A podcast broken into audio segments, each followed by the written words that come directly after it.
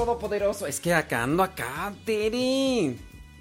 Espérame tantito. No, ya, ya, ya, andamos bien, andamos bien, andamos bien, andamos bien. Lo que pasa es que acá un cable estaba desacomodado. Y, y, pues estaba desacomodado el cable, Tere, pues tenía que... De hecho, deja acomodar el micrófono porque...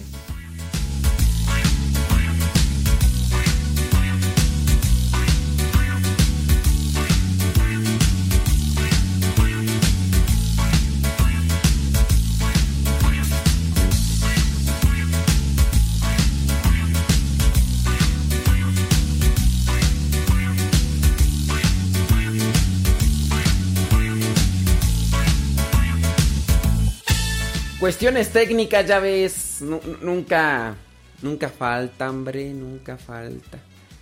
Pero ahí andamos. Andamos, qué bueno. Me da muchísimo gusto que ya estamos conectados. Ya, yo ya estoy conectado. Hoy día sábado, 18 de abril. Estamos todavía en la octava de Pascua. Ya mañana, segundo domingo de del tiempo de Pascua, día en el que se celebra el Señor de la Misericordia. Y hace que hace ocho días hablábamos sobre esto, de cómo San Juan Pablo II instituyó lo que vendría a ser este día y, pues eh, murió, ¿verdad? En vísperas del Señor de la Misericordia, después de que eh, de, haberlo ya, ¿cómo se dice? Eh, promulgado bueno, he propuesto, propuesto y, y, aquí andamos. Bueno, déjame ver el santoral. Es que quién sabe, como que se me bajó la presión, Terry. ¿Qué es bueno para cuando se baja la presión? No sé, no, no, no. Un dulce. Déjame echar un dulce.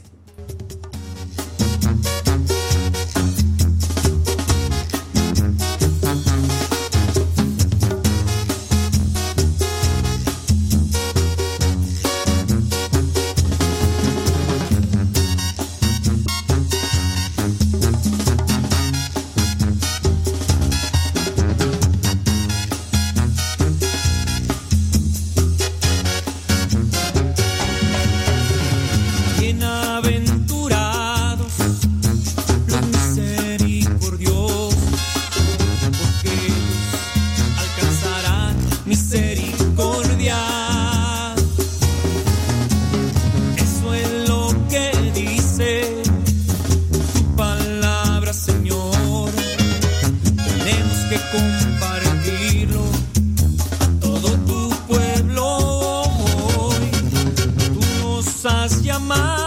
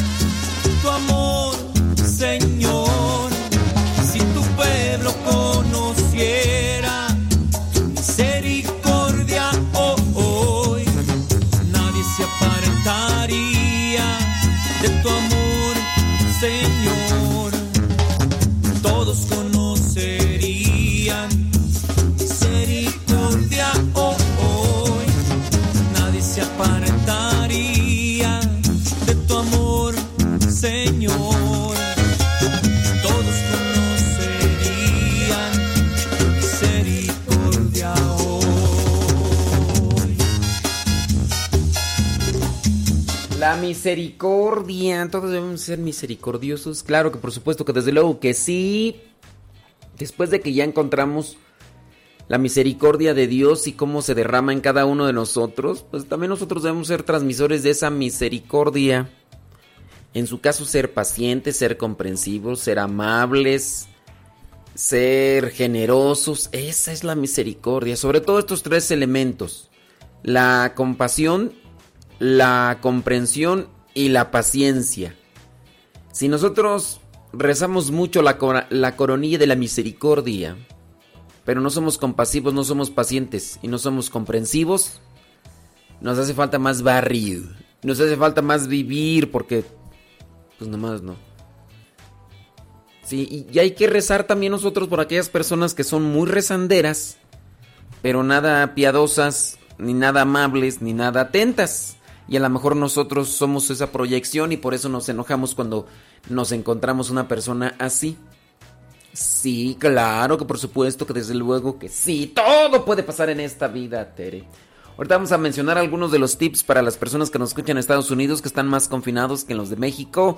En México sí hay un confinamiento, pero como que ni le hacemos caso. Bueno, yo siempre me la paso encerrado, pero en México hay muchas personas que que no pues no no no creen, es más dicen, ¿a poco sí es cierto eso de lo que salen noticias? Como yo, yo pienso como que no. Fíjate, apenas. Sí, hay personas que no, no, no, no creen, pero bueno, cuídense y. Y, ciertamente ahí dice una persona, "Ay, pero se mueren más personas de otras cosas que de. que de eso del coronavirus. Pues sí, eso sí es cierto. Eso sí es cierto. Y ya ahorita, pues acá en México, pues ya ve. Unos dicen una cosa, otros dicen otra cosa, otros dicen no le hagas caso acá, no le hagas caso allá, otros que sí. Eh, eh, ¿Sabes eh, cuál es el problema? Pienso yo. El problema está en la falta de coordinación, falta de comunicación, que es lo que se llega a dar, como yo así lo veo, en, los, en las cuestiones matrimoniales. El esposo dice una cosa, la mamá dice otra, el hijo piensa otra cosa y al final cada quien hace como se le acomoda en la vida. No, no les pasa así a veces que cuando están un chiquitillo, los, están chiquitillos que nos están escuchando. Oye, mamá, ¿puedo hacer esto? No, ya te dije que no. Pero es que mi papá, tu papá está loco. Pero es que mi papá, no, ya te dije que no, cállate. Y llega la abuelita, ¿por qué le regañas? ¿Por qué quiere hacer esto? Pero no lo, no lo regañes. Mira que tú también, que tac, tac, tac, tac. Y entonces pues, ya el chiquillo queda así como en el limbo, así como de que, ¿para dónde me voy? ¿Para dónde me voy? Oye, otra de las cosas por las cuales pasa mucho descontrol y también desconexión es por la falsa información que, que se está dando porque se comparte. Ya hace que, hace 15 días. Sí, porque hace 8 días no estuvimos, ¿verdad, Tere? Hace 8 días no estuvimos al aire. Hace 15 días más bien. Hace 15 días, ya me acordé. Hace 15 días incluso compartíamos por ahí un audio de, de una persona que, pues ya, ya ahorita esos audios, no sé si han llegado por ahí, Tere, o de repente salen ahí señoras, señoras. O luego también señores, aquel, aquel señor que, que, que decía, no sé si te acuerdas cuando a los inicios del coronavirus que un señor decía, pues a mí me acaba de decir el padre fulano de tal, que es exorcista, que no le digamos un audio tergiversado, inventado, o sea, todavía cuando dices, no, pues el padre fulano de tal es popular, entonces salió un audio. Ahora, si por ahí sale un audio que, de la voz que se parece a la de fulano de tal, pues también hay que tener dudas, ¿no? Porque ya ahorita se puede hacer hasta un, un cambio de voces. Ya ves que hay muchos que se dedican a la imitación. Entonces, ¿Puede una persona imitar la voz de una persona pública, de estas personas que son muy populares? Puede. Puede. Pues imagínate. Que un día por ahí te llegue un, un audio de Chabelo. ¿Qué pasó, cuate? ¿Sabes qué, cuate? Quiero invitarte, cuate, a que escuches el programa del Padre Modesto, cuate. El programa de la hora del taco, cuate. Ahí voy a estar yo, cuate. ¡Vámonos! ¡Vámonos! Vamos a hacer unas catapices, cuate. Andamos, cuate. Ahí te, espero, cuate. Y pasaba a decir la gente que en verdad era Chabuelo el que estaba en el programa y pues no, la verdad es que no. ¿Cómo no, cuate? ¿Por qué, por qué me niegas, cuate? ¿Por qué me estás negando, cuate? No se vale, cuate. Tú quieres agarrar protagonismo, cuate. No, no es, es que es una verdad. No, no, no está aquí Chabelo. Mira, ¿sabes qué, cuate? Tú en adelante, cuate, ya no te voy a dejar el micrófono, cuate. Voy a decirle al señor Aguilera, cuate, que me venga a ayudar, cuate. ¡Vámonos! Y, y pues no. Pero hay mucha gente, no sé si es ingenua o se pasa de ingenua o, o tiene demasiada ignorancia. Ya nos damos una pausa. Ok. Ahorita regresando voy a darles eh, a conocer lo que es una enfermedad, una patología. Una patología que... Mm, una patología que hace que la gente esté siempre buscando cosas que ya, ya, ya nos vamos, vámonos pues. Vámonos, ahorita regresamos.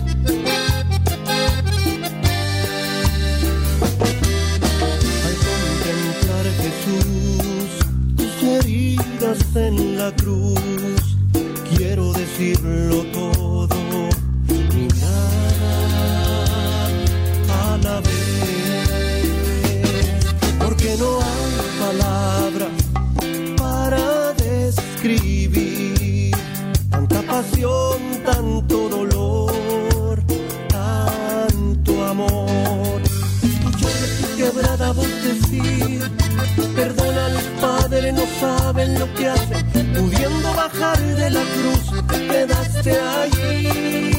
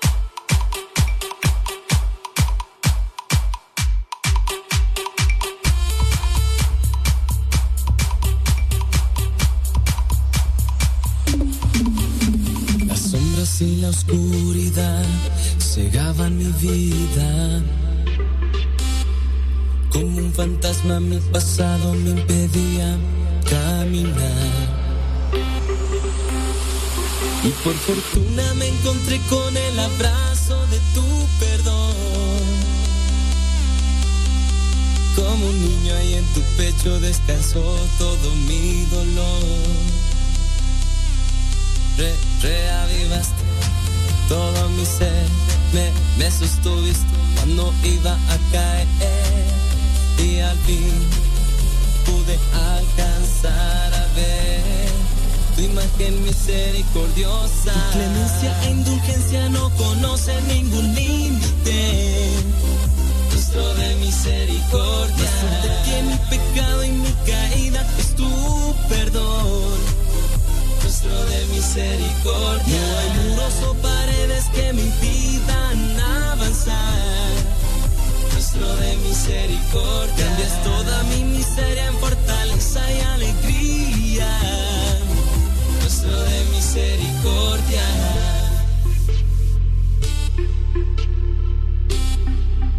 Rostro de misericordia.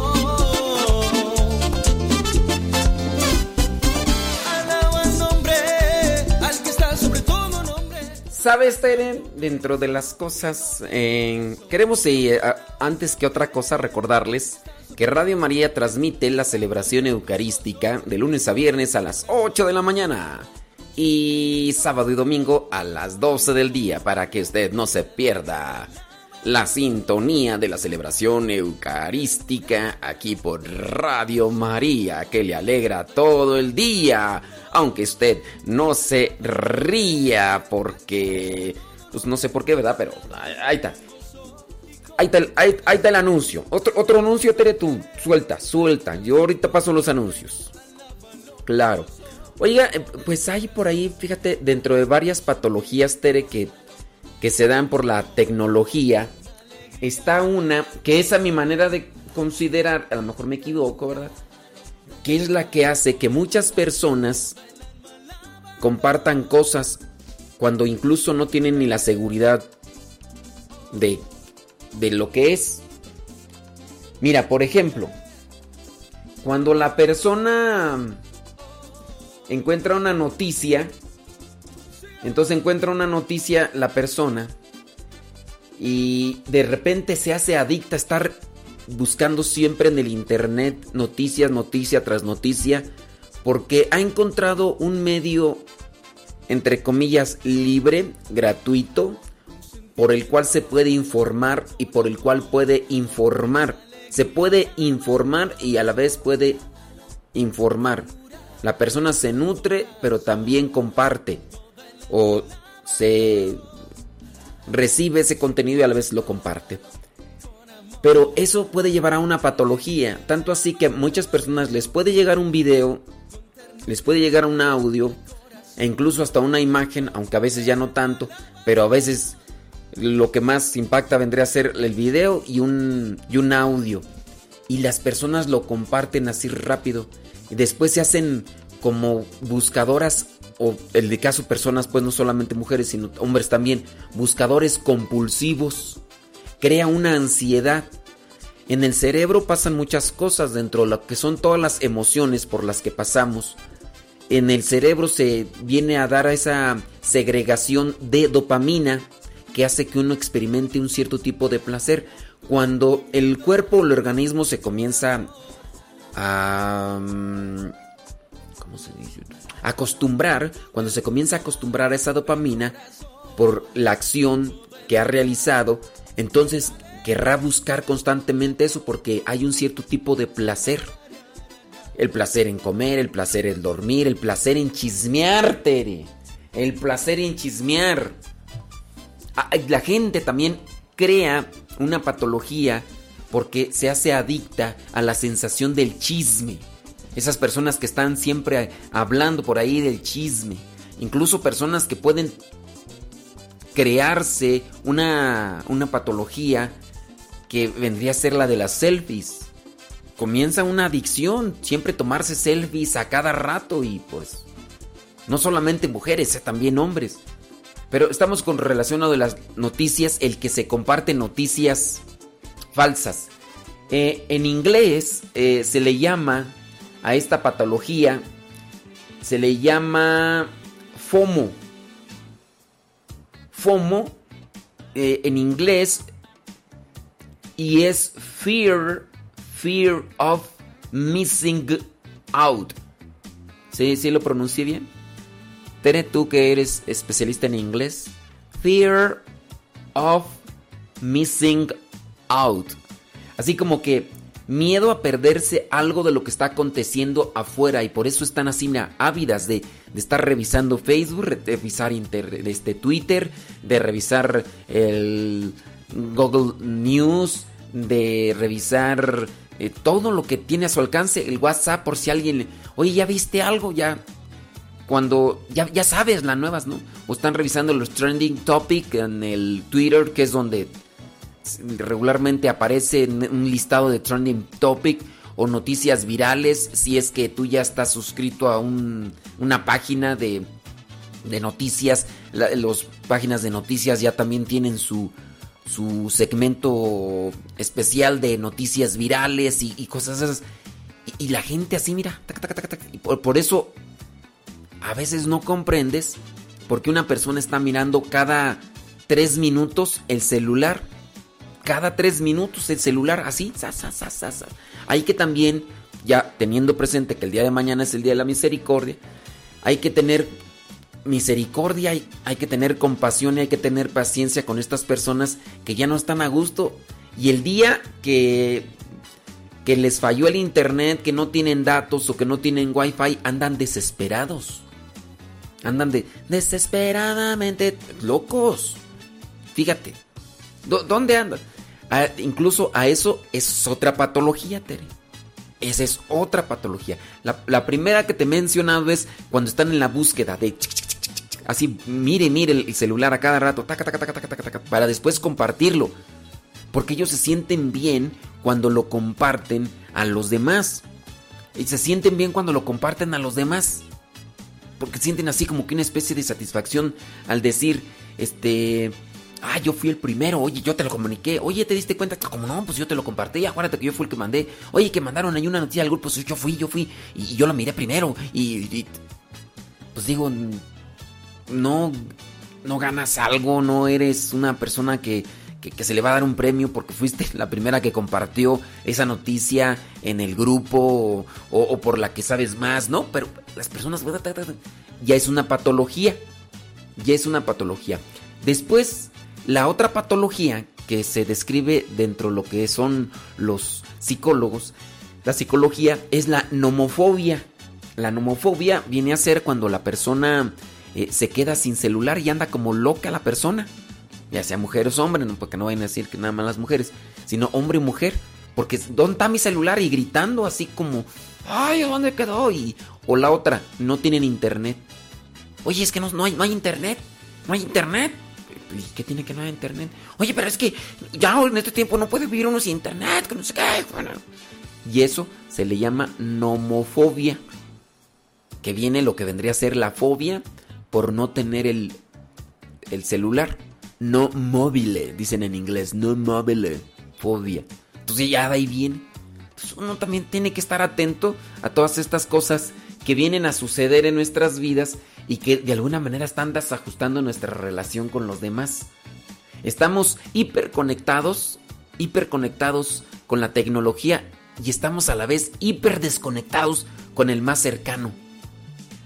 A mí de verdad, bueno, les digo, a veces uno tendría que analizarse porque dicen que lo que no te lo que te choca te checa, pero a mí de verdad eh, me impacienta mucho cuando veo que las personas están eh, comiendo, están a tu lado y que podríamos compartir algo, o si no poder compartir algo en silencio, que siquiera hasta saborear bien la comida y mm, mm, mm, no estoy platicando nada, pero estoy deleitándome la comida. Y no, hay personas que te ignoran prácticamente o si platican contigo es solamente para darte el avión porque están más interesadas en mirar las publicaciones. No sé, conoces a alguien así, Tere, que que así trae, pareciera ser pregado con resistol el teléfono a la mano y acá así, y, están comiendo y, se van a dormir y, tienen que estar y, se despiertan y lo primero que hacen luego, es mirar la cochina de celular y, van al baño y a ver si no se equivocan de mano. Tere, es que de todo puede pasar en este mundo y uno no se da cuenta, Tere, y, a veces pueden pasar esas desgracias. Pues es que de veras, es una realidad, Tere, eso no lo podemos evitar. y entonces ahí viene esta no, la nomofobia. Y pues ojalá no. Sí, sí, claro, claro. Están en el celular tomándose el... Hay de todo. Entonces, tengamos cuidado con ese, ese, ese aspecto. Oye, Tere, ¿tú sabías que el día de mañana puedes obtener indulgencia plenaria? Sí. Tú puedes... Híjole. Nada más que tú sabes muy bien que para obtener la indulgencia plenaria, requisitos indispensables es estar confesado es estar confesado. Híjole. Participar de misa, Tere. Es otro requisito. Rezar por el Papa, ese es otro requisito. Y ahí, pues ya hay muchas personas, pues no. Oye, Tere, allí en Guadalajara, ¿tú cómo ves el asunto? Eh, si ves muchas las iglesias están cerradas o por ahí hay algunas iglesias donde pueden así como que 10 personas, así con los debidos cuidados y, y todo lo demás. Pues sí, pues platica. Ah, no quieres echar de cabeza a nadie.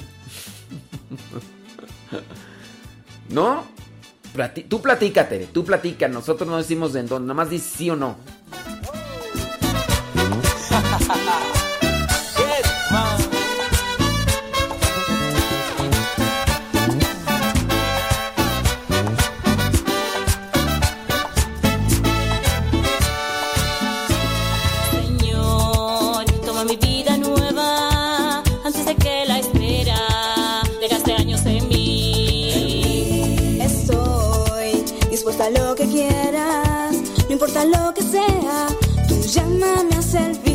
Ah, bueno, no, pues sí. Hay lugares donde sí, pues se, se celebra misa con poca gente y con las debidas precauciones, sí. Aquí, pues yo estoy en una comunidad religiosa. Aquí vivimos un grupo, pues, y somos religiosos. Todos, pues participamos todos los días eh, de misa. Y pues pedimos por cada uno de ustedes, teniendo presente pues que hay, hay muchos, hay muchos que tienen la necesidad, tienen la sed de participar de misa y, no pueden. Hay otros que no, hombre, hasta, hasta aplauden, hasta aplauden. Dice que yo sepa, el, el templo de por mi casa siempre sigue haciendo misa. Pero a puerta cerrada. Pues este. Eh, mira, pues es que si lo hace a puerta cerrada, entonces quiere decir que lo están haciendo a misa con grupos pequeños. Grupos pequeños. Pues es que yo digo que. Eh, bueno, es que no me quiero meter en temas así de. no me quiero meter en temas eh, espinosos. Oye, Tere, una cosa eh, de lo que sí estaba así yo analizando es que hay que saber discernir. Hay que saber discernir, Tere. Mira, por ejemplo, ayer estaba mirando mis redes sociales y hubo varias personas, Tere, que pues bueno, eh, yo hice un video en mis redes sociales, un video en mis redes sociales. No es cierto, bueno, mm, sí, un video de esos de 10 segundos. Un video de esos de 10 segundos en mis redes sociales. Y hubo gente, que me criticó que porque no llevaba puesto un tapabocas. Padre, no sea imprudente. use tapabocas, padre. Tiene que cuidarse, que no sé qué, que no sé cuánto. Y así, y muchos. Otros lo hacían ya de manera más atenta y amable. Porque eh, si me decían, padre, eh, cuídese, no queremos que se enferme, que no sé qué, que no sé cuánto. Y yo digo, falta de discernimiento. Si bien hay que tomar las medidas necesarias, el cuidado necesario, pero mírate, discernimiento. Cuando te dicen que te pongas tapabocas y estás en un lugar encerrado, no sales, no tienes contacto con nadie, ¿por qué usas tapabocas? Y fíjate, aquí viene el discernimiento, Tere. Yo, yo estoy en un lugar encerrado, yo no veo a nadie, Tere.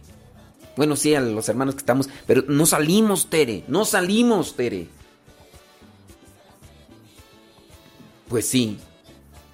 No, no, no salimos, estamos todo el tiempo aquí, no, no tenemos contacto con las personas. Si de por sí antes de la cuarentena yo no tenía contacto con las personas. A veces cuando celebraba misa y no celebro afuera en la comunidad, eh, con el pueblo todos los días, no celebro todos los días. Y cuando salía, pues ya, ¿no?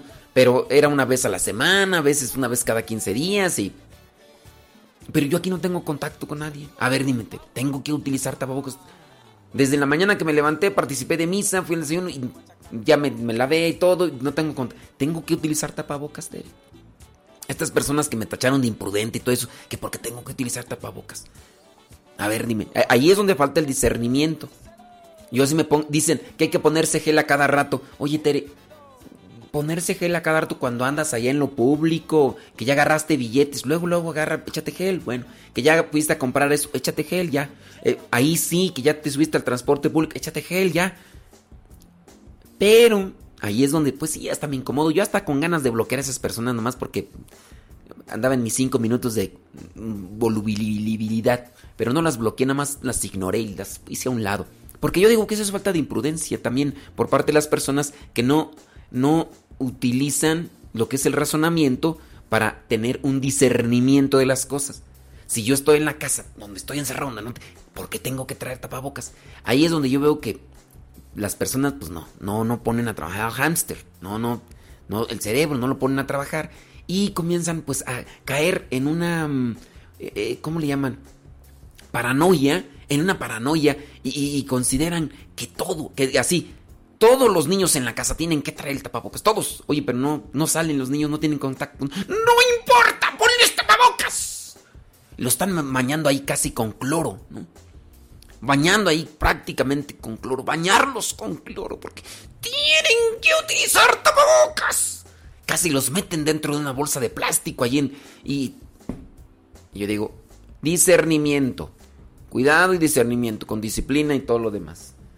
Pero yo, yo nada más se los digo. Yo les digo, no les quise contestar a estas personas ahí que me mandaron sus mensajes por las redes sociales. Yo nada más dije, quise respirar profundamente. Dije, mañana es el día, no, el domingo es el día del Señor de la Misericordia. Voy a ser misericordioso y no les voy a responder nada porque cuando me dicen esas cosas, me enciendo y comienzo. Pero Oye, por ahí salió un artículo donde dan a conocer cómo se puede obtener la indulgencia plenaria en estos tiempos de cuarentena.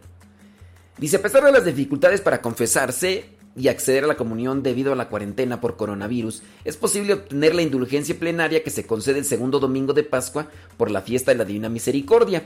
En sus apariciones a Santa Faustina Kowalska, Cristo, bajo la devoción del Señor de la Misericordia, aseguró varias gracias a las que se acogieran a su misericordia. Y ya entre ellas dijo, deseo que la fiesta de la misericordia sea refugio y amparo para todas las almas y especialmente para los pobres pecadores. El alma que se confiese y reciba la Santa Comunión obtendrá el perdón total de las culpas y de las penas. Que ningún alma tenga tema acercarse a mí, aunque sus pecados sean como escarlata, dijo el Señor en su promesa que hizo a la Santa Faustina Kowalska en una de sus apariciones. Más adelante, San Juan Pablo II instituyó oficialmente la indulgencia plenaria para esta fiesta que se celebra el segundo domingo de Pascua en el decreto sobre las indulgencias recibidas en la fiesta de la Divina Misericordia, un don que también puede alcanzar a aquellos que están enfermos, los navegantes en alta mar y ahora pues será el día de mañana 19 de abril. La indulgencia plenaria se concede al fiel que participe en actos de piedad realizados en honor a la Divina Misericordia con las condiciones habituales de la confesión sacramental, comunión eucarística y oraciones por las intenciones del Papa. El sacerdote del Santuario Nacional, fíjate, de la Divina Misericordia en Estados Unidos, el padre Chris Allard, reconoció que por la cuarentena establecida en varios países para combatir el coronavirus, es muy difícil acceder a la confesión y a la Sagrada Comunión por estos tiempos. Sin embargo, aseguró que se puede recibir las gracias especiales de la Divina Misericordia siguiendo estos tres pasos. Son tres pasos para poder recibir la indulgencia plegaria. Número uno, hacer un acto de contrición. Sí, hacer un acto de contrición. Señor mío Jesucristo, Dios hombre verdadero, me pesa. Ok. Según el catecismo de la Iglesia Católica, si una persona no puede confesarse, puede realizar un acto de contrición. Recordando que con el acto de contrición se le perdonan los pecados veniales. Y ahí viene un dilema para muchas personas cuando no saben distinguir entre un pecado venial, un pecado grave y un pecado mortal. Entre los actos de, eh, la penitente, en los, las acciones que puede realizar aquel que quiere alcanzar la indulgencia, la contrición aparece en primer lugar. Es un dolor del alma y de, y de una detestación del pecado cometido con la resolución de no volver a pecar, señala el catecismo. Es decir, si una persona hace este acto de contrición, de arrepentimiento, para que no las personas que no entiendan qué es acto de contrición, es una es un acto de arrepentimiento. Me arrepiento de haber faltado, de haber fallado y me comprometo a no volver a pecar. Ese es un, eh, eso vendría a ser la actitud de contrición. No volver a pecar, me comprometo a no volver a pecar y me duele. Siempre y cuando les digo no sean pecados mortales. Este acto, aunque perdona los pecados veniales, obtiene el perdón de los mortales si se realiza con contrición perfecta, si es que llega el momento. Pero tiene que aquí darse un compromiso de confesarse si es que la persona, bueno, ya pasando esta cuarentena, se confiese, porque si nada más queda en promesa, pues eso al final de cuentas no sirve para alcanzar la salvación. Y aquí entramos ya en una situación tanto más profunda porque a pesar de que ya lo hemos dicho muchísimas veces, hay personas que no saben qué es la indulgencia y todavía me imagino van a preguntar por ahí. Eh, ok, pues vamos a, esperar ahí si llegan mensajes, comentarios ahí al WhatsApp de Radio María. Si no saben qué son las indulgencias, pues bueno, vamos a tratar de mencionarlas en el siguiente bloque. Después de la pausa, porque ya faltan unos 5 minutos. Para terminar de leer este artículo que, que habla sobre lo que vendría a ser alcanzar la indulgencia plenaria. Número 2. Al no poder acceder a la Sagrada Comunión, el Padre Alar aconseja realizar la comunión espiritual, que esto se debería estar realizando desde el momento mismo en el que ustedes no pueden participar de la Santa Misa, la comunión espiritual, donde se pide a Dios que se entre en el corazón como si lo hubiera recibido sacramentalmente, con la intención de acudir a la Eucaristía lo más pronto posible. Para ello se puede realizar la siguiente oración y ya nos presenta aquí una oración muy pero muy sencilla. Vamos a... Ay, para las personas. Miren, si ustedes son eh, eh, personas que se conectan al internet, eh, ustedes pueden ahí oración para comunión espiritual. Oración para la comunión espiritual. Y ustedes van a encontrar ahí la comunión en internet. Sencillo. Ya para los que estén así totalmente desconectados del internet, Tere se las va a mandar ahí por el WhatsApp de Radio María. Es una oración conocida y si usted le ponen ahí Google oración para comunión espiritual, eh, ahí les va a aparecer. Y si no, y si nada más tienen el contacto, si nada más saben manejar el WhatsApp, le mandan un mensaje a Tere, allá a Radio María, y dicen, Tere, no seas mala, Tere, mándanos la comunión espiritual, la oración para la comunión espiritual. Y listo, Calisto. Bueno, número 3, realizar una oración especial. Eh, el sacerdote recomienda realizar una oración. Y la oración estriba así, después de la comunión espiritual, hacer una oración de compromiso. Pero sí, nada más déjenme ahí eh, tratar de amarrar esto. Tengan presente que esto no es una forma definitiva. Uno puede alcanzar indulgencia plenaria, pero al alcanzar la indulgencia plenaria no, no te garantiza de forma definitiva ya la salvación eterna. Cuando uno alcanza indulgencia plenaria es por sí, por sí. En un rato más o mañana pasado ya... Mm, me petateo, pues yo tengo confianza de que el Señor tiene misericordia de mí y que me perdona las penas y también los pecados. Pero eso nada más, si yo después me puedo confesar, y, ahí uno tiene que realizarlo, porque también hay personas que piensan que ya con este acto ya es un sacramento y no, es una devoción y por medio de esta devoción de piedad uno puede alcanzar gracias espirituales por la situación en la que estamos, por la situación que atravesamos. Pero sí, aquí ya entra pues una cuestión un tanto complicada porque hay personas que todavía no, no están afines a estos conceptos espirituales que se mencionan y a estos temas de doctrina. Y digo, si no lo saben, qué bueno que se interesan, hay que comenzar poco a poco, nada más no se me desesperen y si tienen alguna duda o comentario sobre esto, pues bueno, para las personas que ya lo conocemos, pues no hay que dejar que, pase tiempo, hay que aprovechar esto y, y, ya los que nos han escuchado los sábados pasados, pues bueno, hay muchos elementos que ya les hemos dicho. Ya tenemos que ir a pausa, pero ahorita regresamos. Nos despedimos de Radio María allá en Culiacán, Sinaloa. Ya nos desconectamos, pero nos encontramos los lunes allá en Culiacán. Ya saben, a las 7 de la mañana hora del centro de México.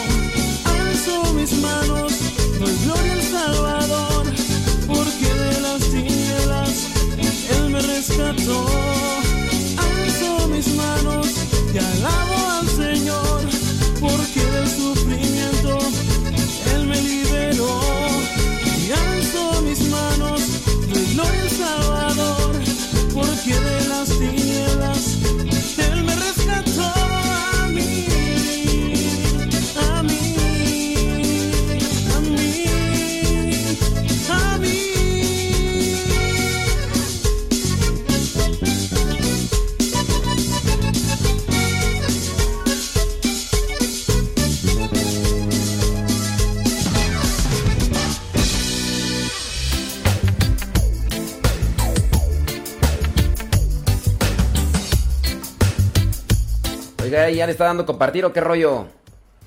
Dele compartir para que podamos llegar a más personas. Pues acá seguimos chameando y ya hay casos de virus. Ay, ¿a poco? Igual a lo mejor ya todos lo tenemos, ¿y sí? ¡Santo cielo! Sí, es que me platica de. de una empresa. Estamos al aire. Ay, pues ¿qué tiene? Pues si no digo yo. Yo no estoy diciendo cosas malas. No, yo no estoy diciendo cosas malas. Sí, pero acá es, es que acá alguien me está platicando de. De. Pues de que está trabajando en un lugar. donde no los quieren descansar. Y pues que ya hay casos de virus en el trabajo. Ay, qué cosas. Ay, Pablito, Pablito. Y no les digo dónde trabaja. No les digo porque.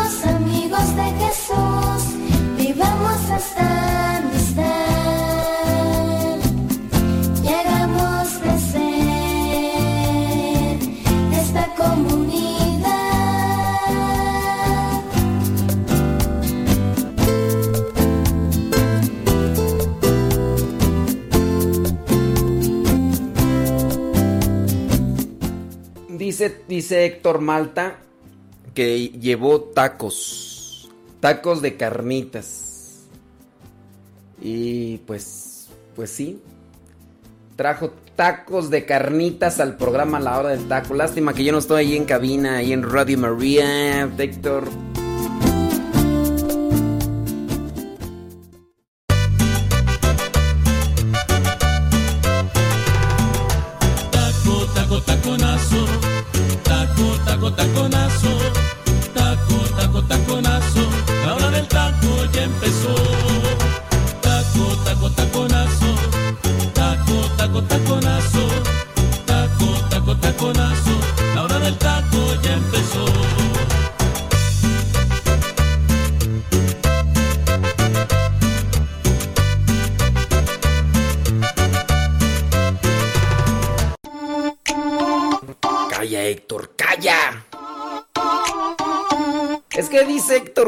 Llevó tacos de carnita, tacos de buche y taco de pancita.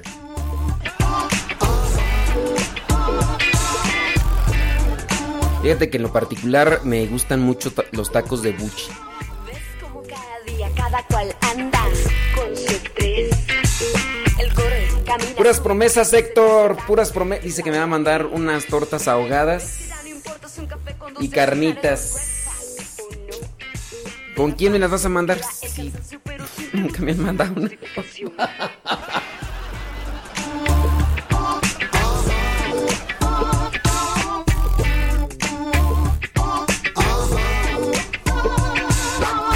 que motiva a madrugar a trasnochar, a vivir todo a mil. Es la ilusión de hacer posible algún sueño y ser feliz. Pero estás seguro, No, Héctor, Héctor, puras promesas, Héctor.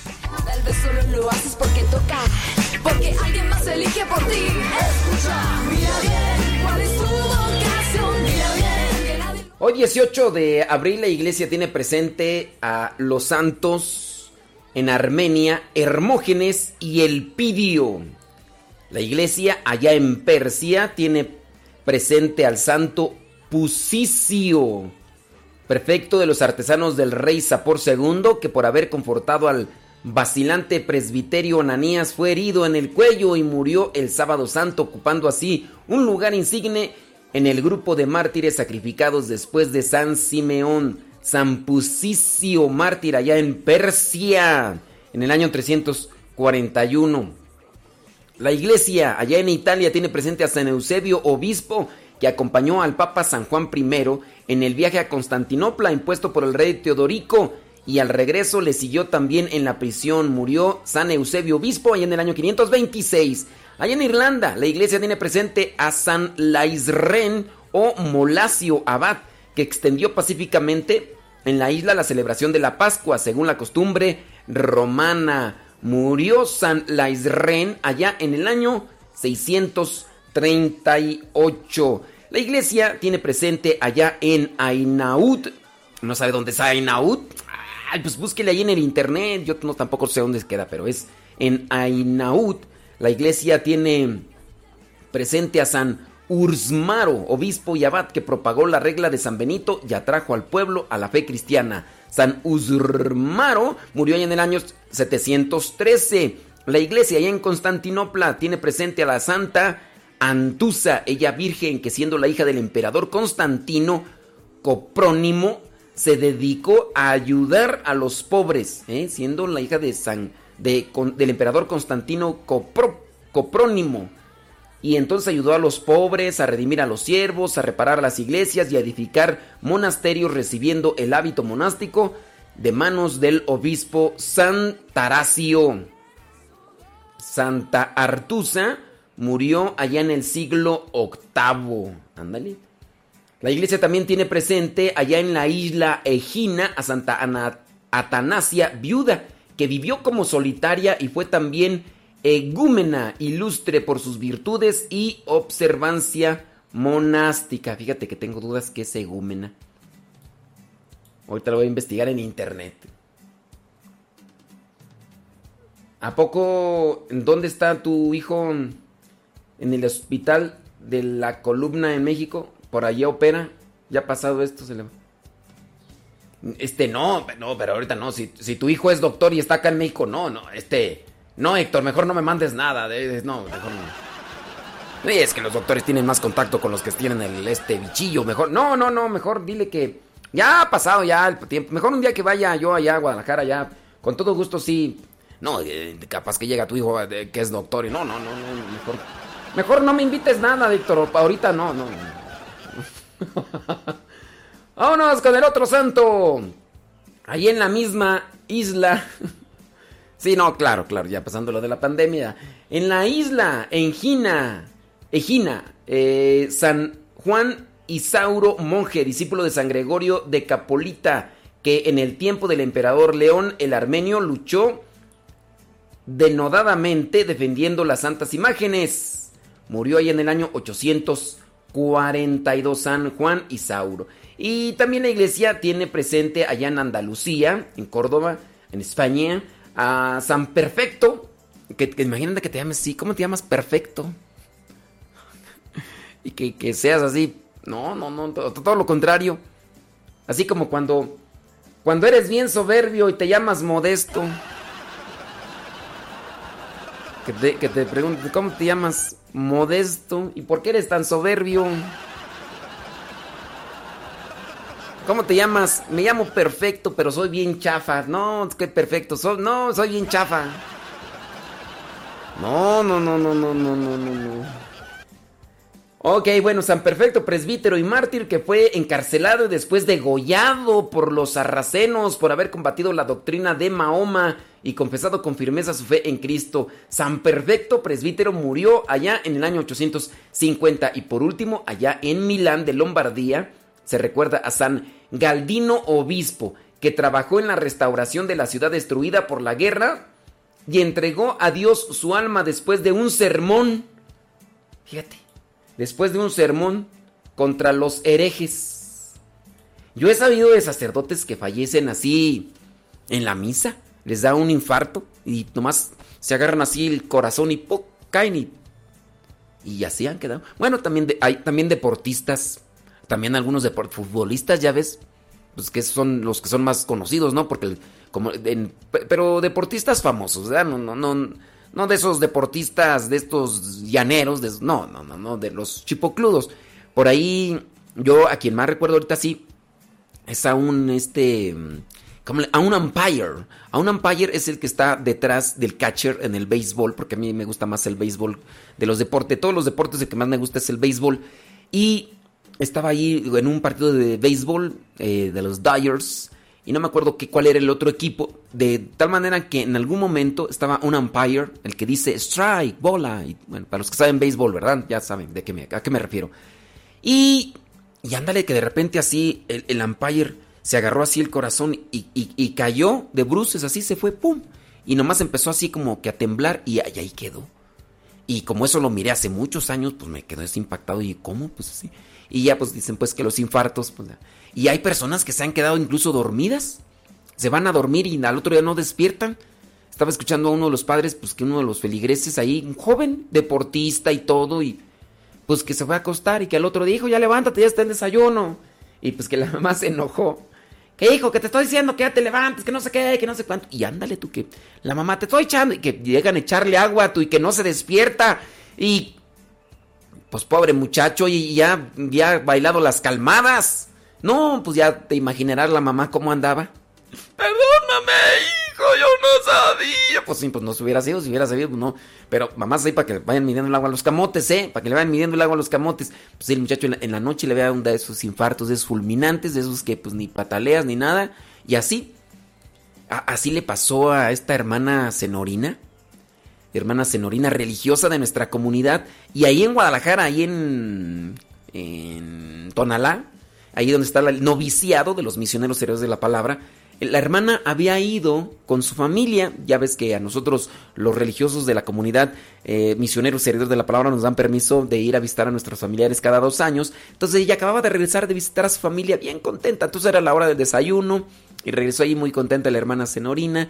Y, y le preguntaron, oiga hermana, y pues ella contenta, pues había visto a su familia. Y sientes hermana, habían eh, ya comido, eh, comi- eh, ya habían iniciado y estaba allí la fruta y todo. Y hermana, ¿cómo le fue? Muy bien. Y se sentó y empezó a platicar. Y en eso pues ya se agarró la plática con otros que estaban ahí en, la misma mesa. Y andar así que la hermana así nomás agachó un poquito comiendo el, el meloncito que estaba así. Y se agachó un poquito así. zas, zas, zas, zas, y se fue de lado, de lado, de lado, ¡zas! Y de lado. Y entonces cuando se va de lado y se cae de la silla, entonces uno de los padres que estaba ahí la, sostiene y dice, ¡Ey, espérate! ch". Dice, ¿qué, ¿qué pasó? ¿Qué tienes? Y se dio cuenta pues que estaba el cuerpo totalmente flojo. Ay, en paz descanse nuestra hermana Zenorina. Así, ni, ni, ni pío hizo. O sea, ni dolor, ni queja, ni, ay, me duele. No, no, no. De esas cosas que pasan, bueno, pues pues así pasa. Entonces, así San, San Galdino, después de dar un sermón, mira, pum, ahí quedó. San Galdino, te llamas Galdino, felicidades, te llamas perfecto. No, pues doble felicidades. Te llamas Juan, felicidades, te llamas Atanasia, ¿eh? no es Anastasia, es Atanasia. Atanasia, te llamas Antusa, te llamas Ursmaro, te llamas eh, Laisren, te llamas Molacio, te llamas Eusebio, te llamas Pusicio, te llamas Hermógenes, te llamas Elpidio. Pues muchas, pero muchas felicidades. Yo conozco nomás una señora que se llama Elpidia. Elpidia es la, la mamá de, de, de Paco. Ándale, del Paco. Hoy te voy a revisar los mensajes, Héctor. Héctor, Héctor. Sabadito, poniéndole sabor al caldo aquí en la hora del taco. Bueno, pues es que hay que ponerle sabor al caldo. Y ahora es cuando chile verde le has de dar sabor al caldo. Y abran la que lleva el hombre, no nos vaya a salpicar.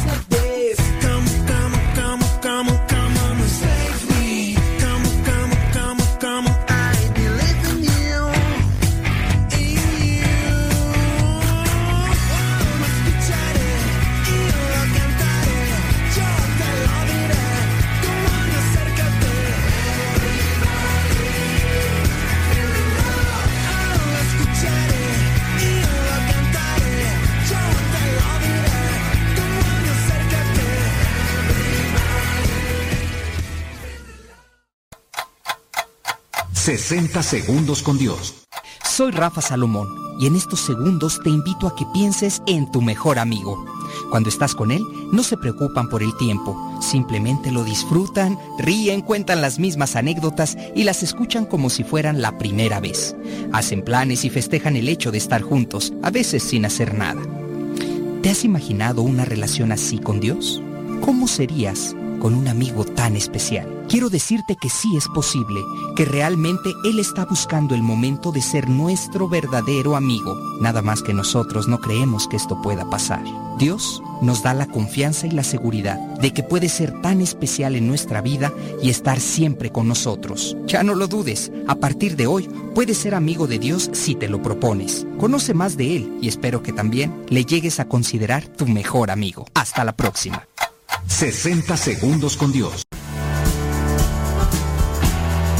Decía San Francisco de Sales que en algunos campos cuando una gallina pone un huevo se dedica a cacarear. Y oye esto la marmota, que es una especie de ratón grande, y llega hasta donde está la gallina y puso su huevo y se lo come. De ahí San Francisco de Sales saca la enseñanza de que cuando publicamos las cosas buenas, las obras buenas que hacemos, viene el orgullo y nos roba el primer premio que íbamos a recibir del cielo. Por eso dice que Jesús recomendaba con admirable sabiduría que tu mano derecha no sepa lo que hace tu mano izquierda. Todo esto para enseñarnos a no andar publicando el bien que hacemos a los demás.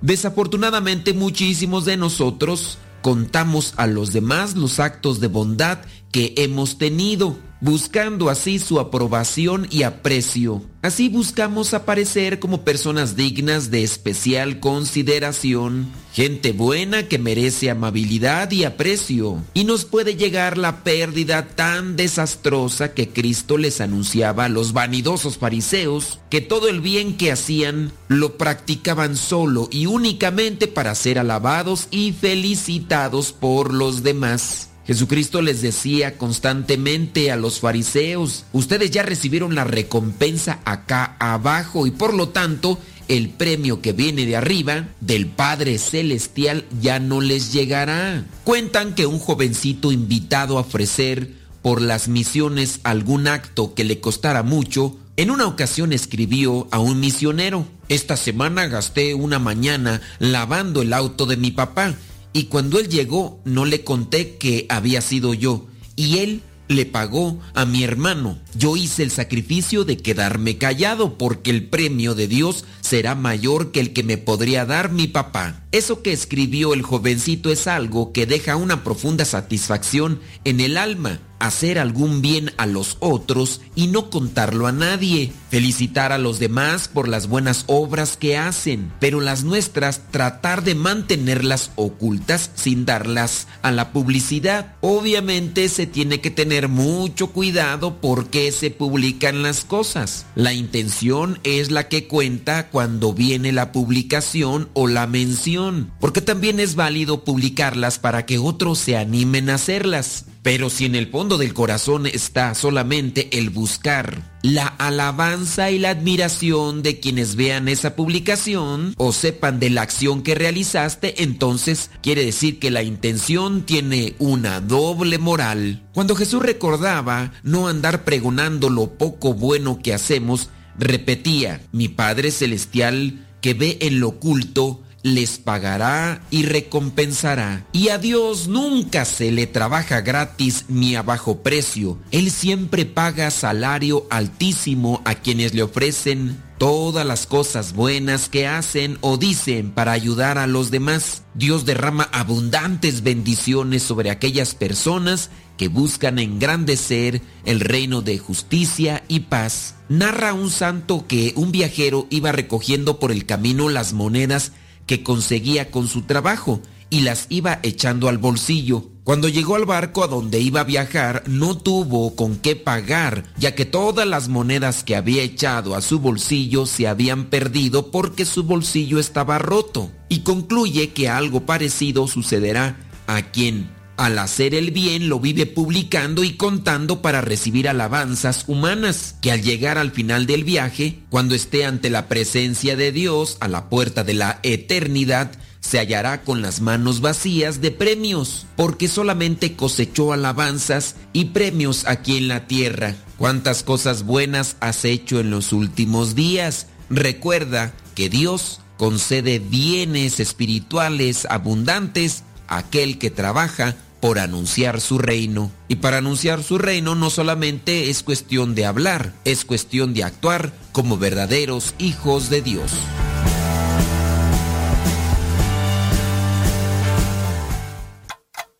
...60 segundos con Dios.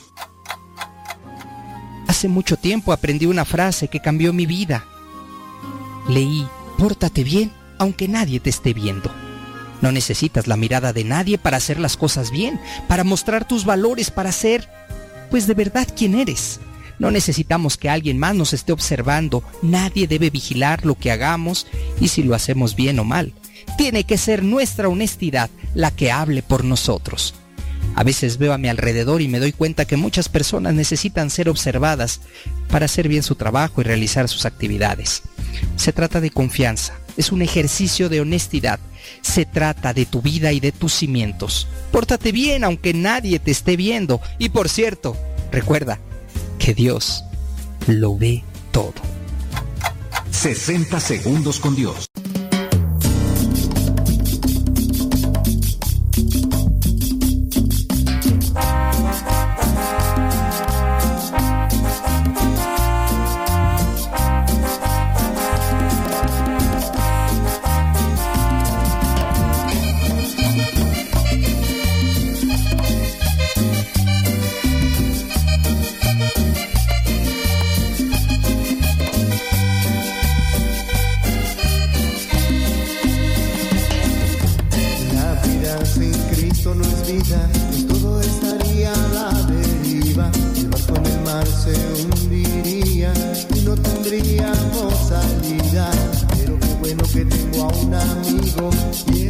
Siempre está conmigo.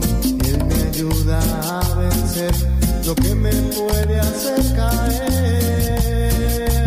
Viva mi Cristo Jesús, sumo y eterno sacerdote.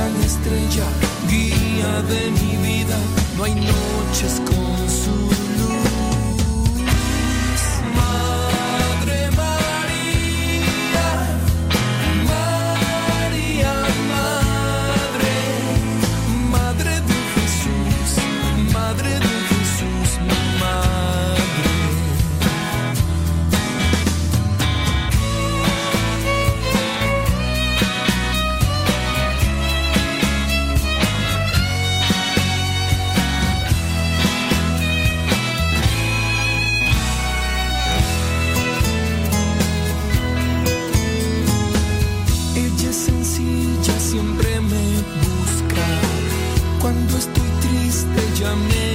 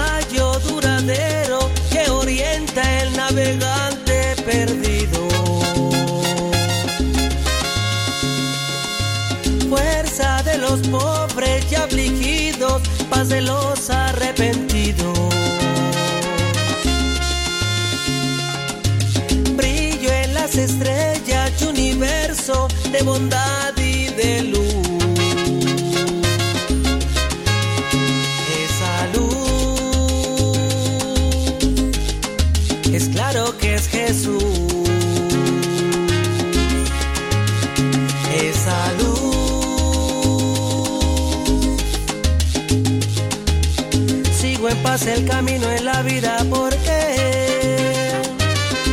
eres tú la verdad y la vida lo sé. Por eso te sigo, Jesús, mi amigo. Quiero caminar de tu mano en total devoción.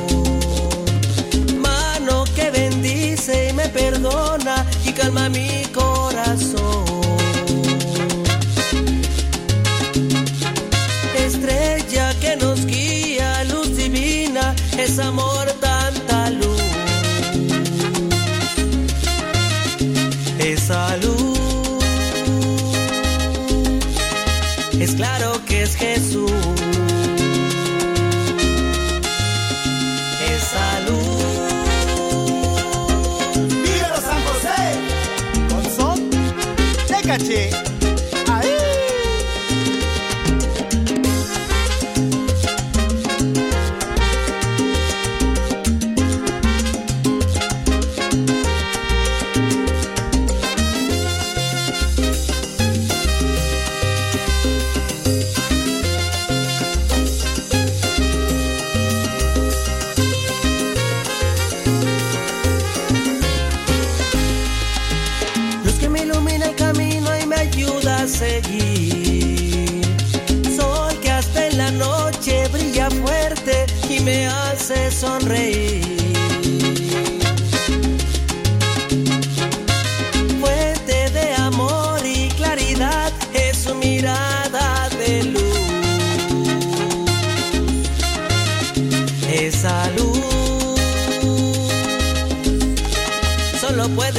Jesús. Esa luz solo puede ser Jesús. Esa luz solo puede ser Jesús. Esa luz. Déjame leer rápidamente los mensajitos que nos mandan allá al WhatsApp de Radio Monío. Saluditos, dice Leito Rojas de la Ciudad de México. Gracias. Eh, ok, piden oración acá. Ujú, ok, muy bien. Bueno, vamos a orar. Eh, déjame ver. Saludos, dice. Dice, dice que están haciendo la novena del Señor de la Misericordia. Dice que también están leyendo el diario de Santa Faustina Kowalska. Es Aida Ruiz allá en Guanatos. Ella acá de Texcoco, pero allá en Guanatos. Eh, dice Padre Lule, ¿qué son los catecúmenos y ontan? Atentamente, Jaime. Catecúmenos es el adjetivo o es la forma en la que uno se refiere a los cristianos, a los que quieren más bien hacerse cristianos pero son mayores de edad. Sí, los que son mayores, por ejemplo, mm, si tú encuentras a un muchacho de 17, 18 años y tú le preguntas, oye, ¿ya te bautizaron? Y que diga, no, no me han bautizado. ¿Te gustaría bautizarte, recibir? Sí, me gustaría. Bueno, te vamos a vamos a llevarte a un grupo para que te preparen y el sábado de la vigilia pascual te van a bautizar, ¿cómo ves? A ellos se les dice catecúmenos. Catecúmenos. Claro que hay un movimiento dentro de la iglesia que se llama Camino Neocatecumenal, pero es ellos son otros. Los catecúmenos, los catecúmenos, los que son mayores de edad y que se preparan para los sacramentos, no es que estén injertos dentro de la comunidad, dentro de la iglesia que se llama Camino Neocatecumenal y ellos son otros. Pero los, los catecúmenos pues son a todos los que se les preparan que son... ¿Esto por qué? ¿De dónde catecúmenos? Vienen de las de catacumbas. En aquellos tiempos, en los inicios de la era cristiana, cuando estaba la persecución, estaban las catacumbas. Las catacumbas eran estos espacios que estaban escondidos donde dejaban a las personas que habían muerto. Y ahí se quedaban, eran como sepulcros internos, así como cuevas. Y ahí, en esos lugares, se refugiaban los cristianos en tiempos de la persecución, en la, a los inicios de la era cristiana, para que no los agarraran. Y ahí celebraban misa y todo. Catecumbas, catacumbas, catecúmenos. Entonces, ellos son los catecúmenos, los que ya son mayores en referencia a aquellos que, que se estaban acercando a la fe y que se tenían que esconder y todo. Ellos son, ellos son Jaime. Ahora, si tú me preguntas del camino neocatecumenal, pues bueno, ellos, es un movimiento dentro de la iglesia que tiene un carisma y cual involucra tanto a laicos como sacerdotes consagrados y tienen también una función de evangelización dentro de la iglesia, así como puede ser franciscanos, como pueden ser agustinos y todo lo demás. Y ellos pues igual, están así como están los franciscanos por aquí por allá, también allá. Y también misioneros servidor de la palabra. Si tú preguntas, ¿quiénes son los misioneros servidores de la palabra? Bueno, pues es también un movimiento de evangelización dentro de la iglesia, fundado por el padre Luis Butera, que tienen también ya derecho pontificio, reconocidos por el Vaticano. Es una comunidad de hombres y otra comunidad de mujeres, cada quien de manera independiente, pero con el mismo carisma. Ya. Yo ahí sí te puedo ya hablar más de los misioneros servidores de la palabra, pero no tanto así de los eh, neocatecúmenos, porque, eh, pues no, no, no conozco tanto de ellos, pero más o menos. ¿Ok? Sale pues, eh, ¿qué, ¿qué se debe hacer con nosotros como católicos en el Día de la Misericordia? Pues, este, mm, pues si puedes ir a misa, ve a misa. Si te puedes confesar, confiésate. Y, sí. Pues sí, pues no, no, sí, no, no sé. Saludos, dice, pido banco de oración. Eh, ok, muy bien. Muy bien. Nos los pide Gustavo Solano. Gustavo, oración por Gustavo Solano. Claro que sí. Ok. Eh, vimos que... Ah, es cierto. Muy bien, bueno, pues ahí está. Saludos a, hasta Riverside, porque ya está Nayibé. Está Nayibé con sus tres mosqueteros. Dice también. eh, ok, nos piden acá eh, oración por el eterno descanso de unas personas. Muy bien. Ándele pues. Si no, ya, no, ya, ya, ya. Es que les dije que sí, como que se me bajó la presión. Pero sí, se me bajó la presión y yo mismo me echo ánimos. Yo digo, chiquitín, un bombito. Modesto, modesto. Ánimo, bonito. es autoestima, se llama autoestima eso. Eh, ok, muy bien, piden banco de oración. Estoy checando más bien lo de las preguntas. Eh, ok, muy bien. Ah, Muy bien, claro que por supuesto que desde luego que sí. Eh, ok, muy bien, gracias. Muchas, pero muchas gracias. Dice... mm, que nos mandan un taco placero de allá de Puebla, mm, Héctor. Oye, fui- fuimos a Puebla el año pasado en el aniversario de, de Radio María y yo sí comí tacos árabes, sí. No es cierto, semita, semita. Ey. Dice, saludos, aquí escuchando su programa, me llamo Ángeles. Saludos Ángeles. ¿Dónde nos escuchas? ¿Qué quiere decir una imagen exorcizada? Es una adjetivización. Es que, mira, eh, yo ya he hablado de eso, de imágenes exorcizadas y todo eso. Se da a entender que quien supuestamente exorciza una imagen es para que quien tenga esa imagen exorcizada, los demonios no le hagan nada, supuestamente. Y yo ahí tengo mis reservas. Eh, porque eso solamente, ¿sabes quién lo dice? Eso solamente lo dicen los sacerdotes que se dicen y se autocalifican como exorcistas, porque a veces ni los obispos les dan ese nombramiento, no los delegan para que sean sacerdotes exorcistas. Yo por ahí conozco uno que brinca y brinca de diócesis en diócesis y donde quiera que se para se autonombra sacerdote exorcista y anda brincando de una diócesis y de otra y aquí y allá. Sepan que para que un sacerdote tenga la función de ser exorcista, ese nombramiento o esa delegación se la da el obispo de la diócesis y solamente será sacerdote exorcista por parte de la diócesis y estando en la diócesis, cuando se cambia de diócesis tendrá que delegarlo o darle el nombramiento el obispo que lo recibe a ese sacerdote.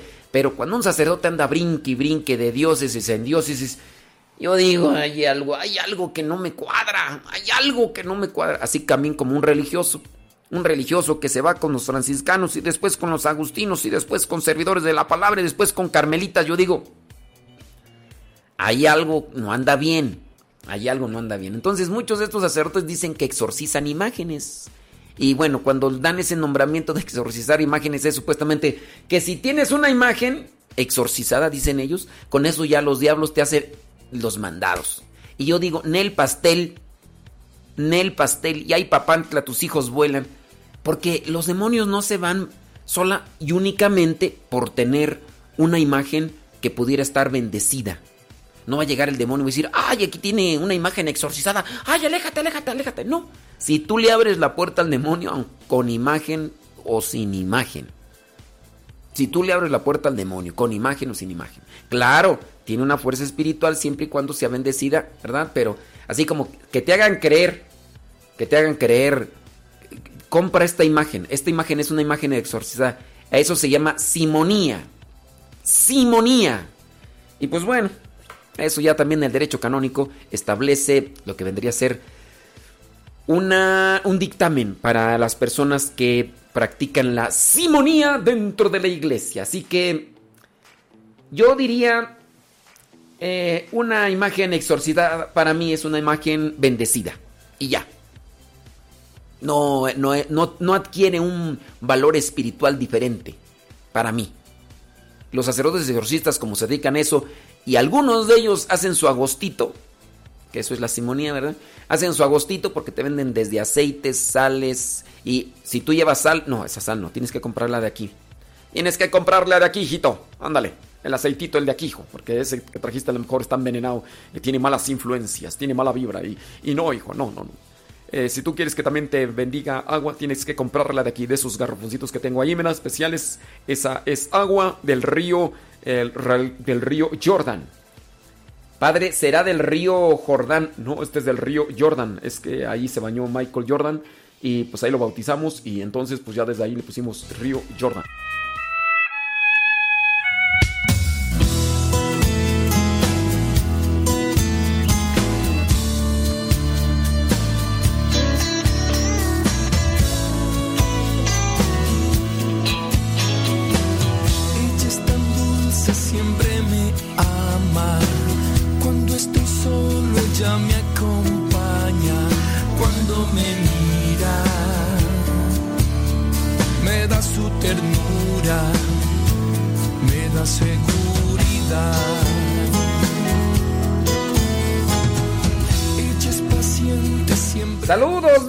Carmelita Flores Zavala, que fue su cumpleaños.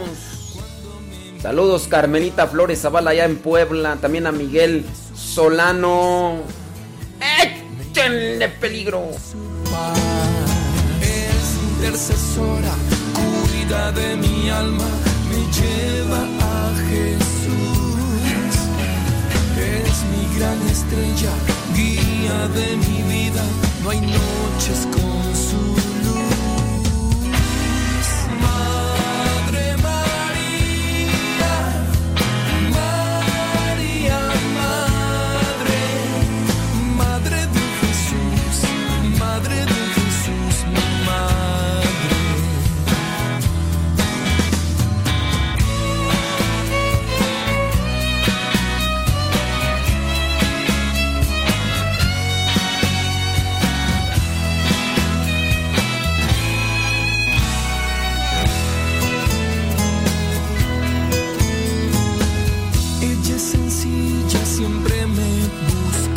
¿cómo ves, Héctor? Están preguntando que cuáles son las tortas ahogadas. No cabe duda que a esta gente le hace falta barrio.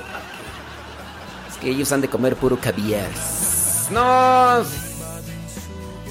Bueno, es que yo tampoco ni sé cuáles son las tortas ahogadas. Cuida de mi alma, me lleva a Jesús. Es mi gran estrella, guía de mi. No hay noches con su luz. Madre María,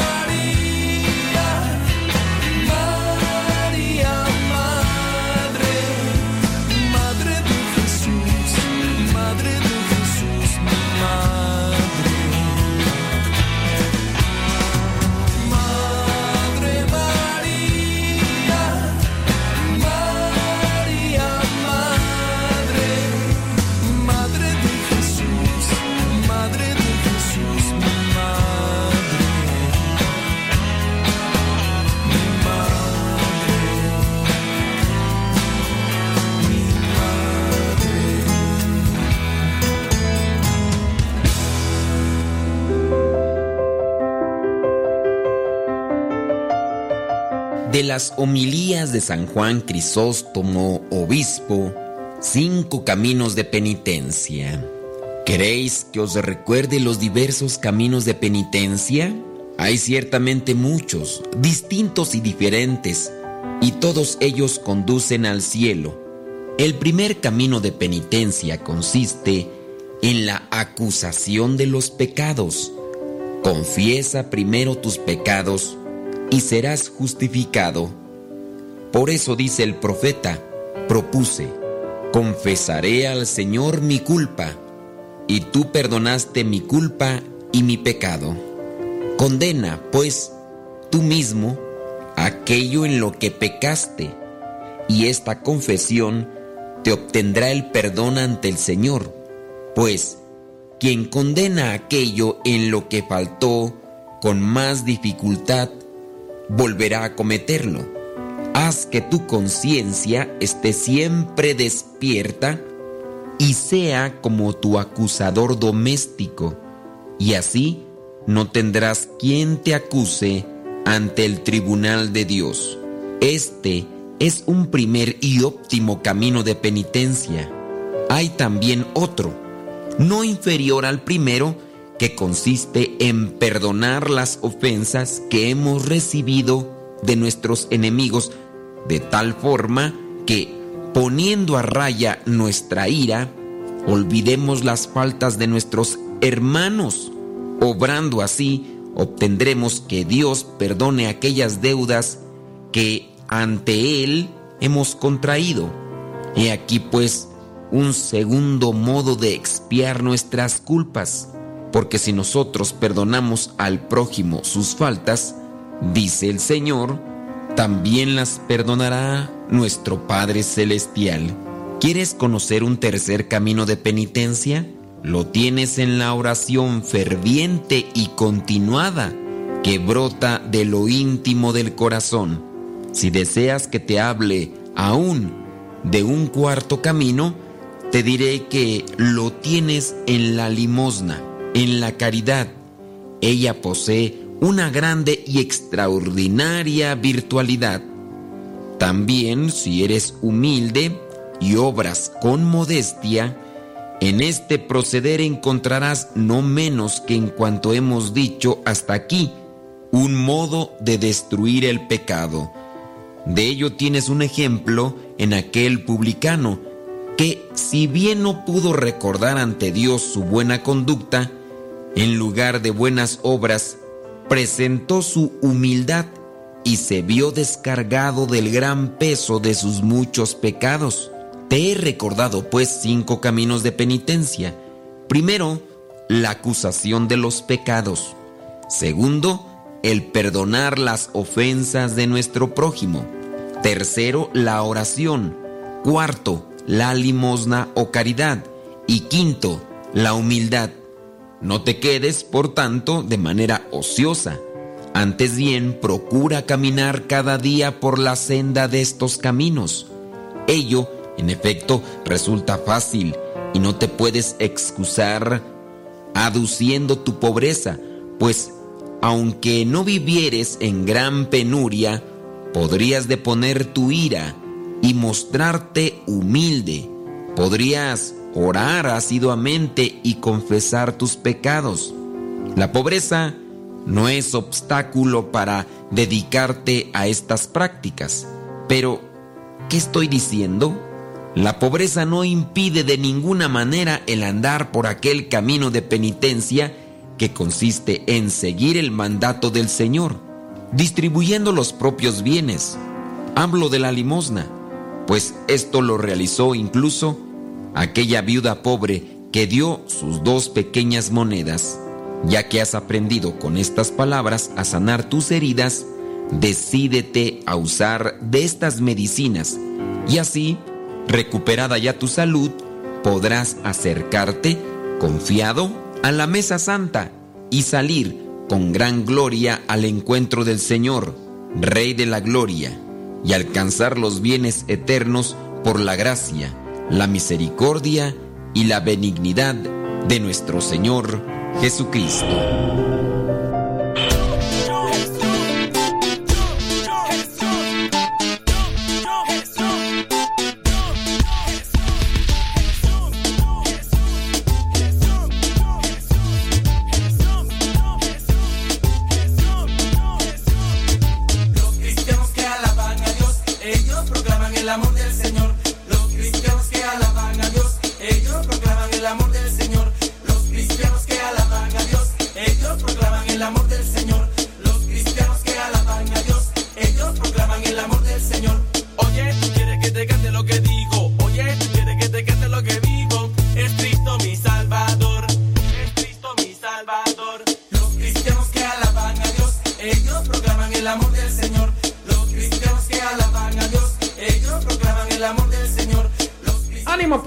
Casi nos vamos, ya casi, ya casi. Todavía no, pero ya casi.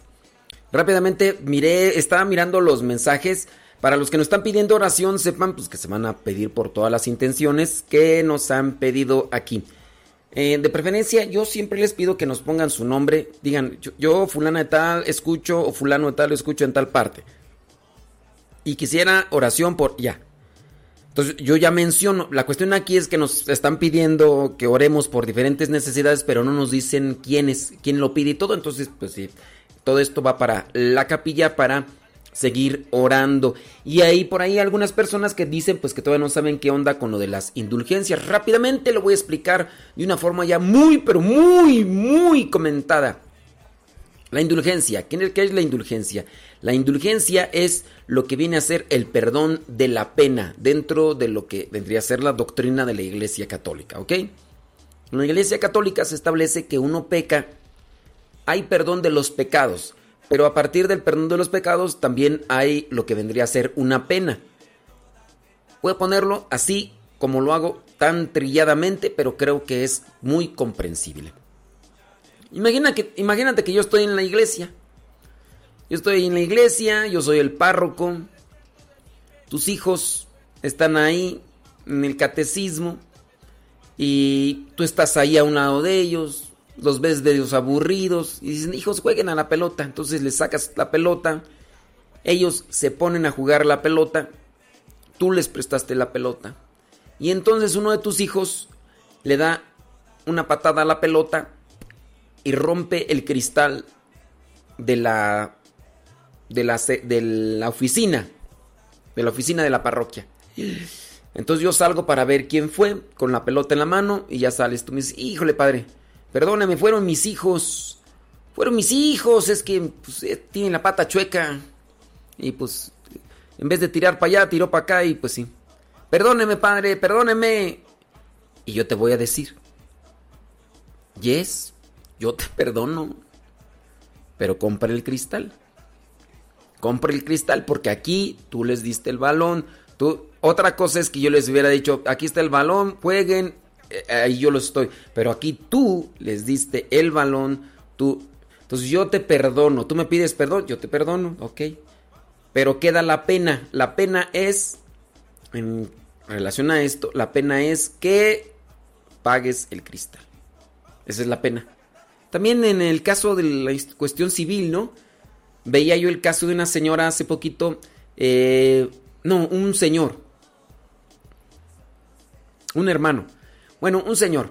Resulta que la policía llegó a su casa, era una mujer policía en Estados Unidos.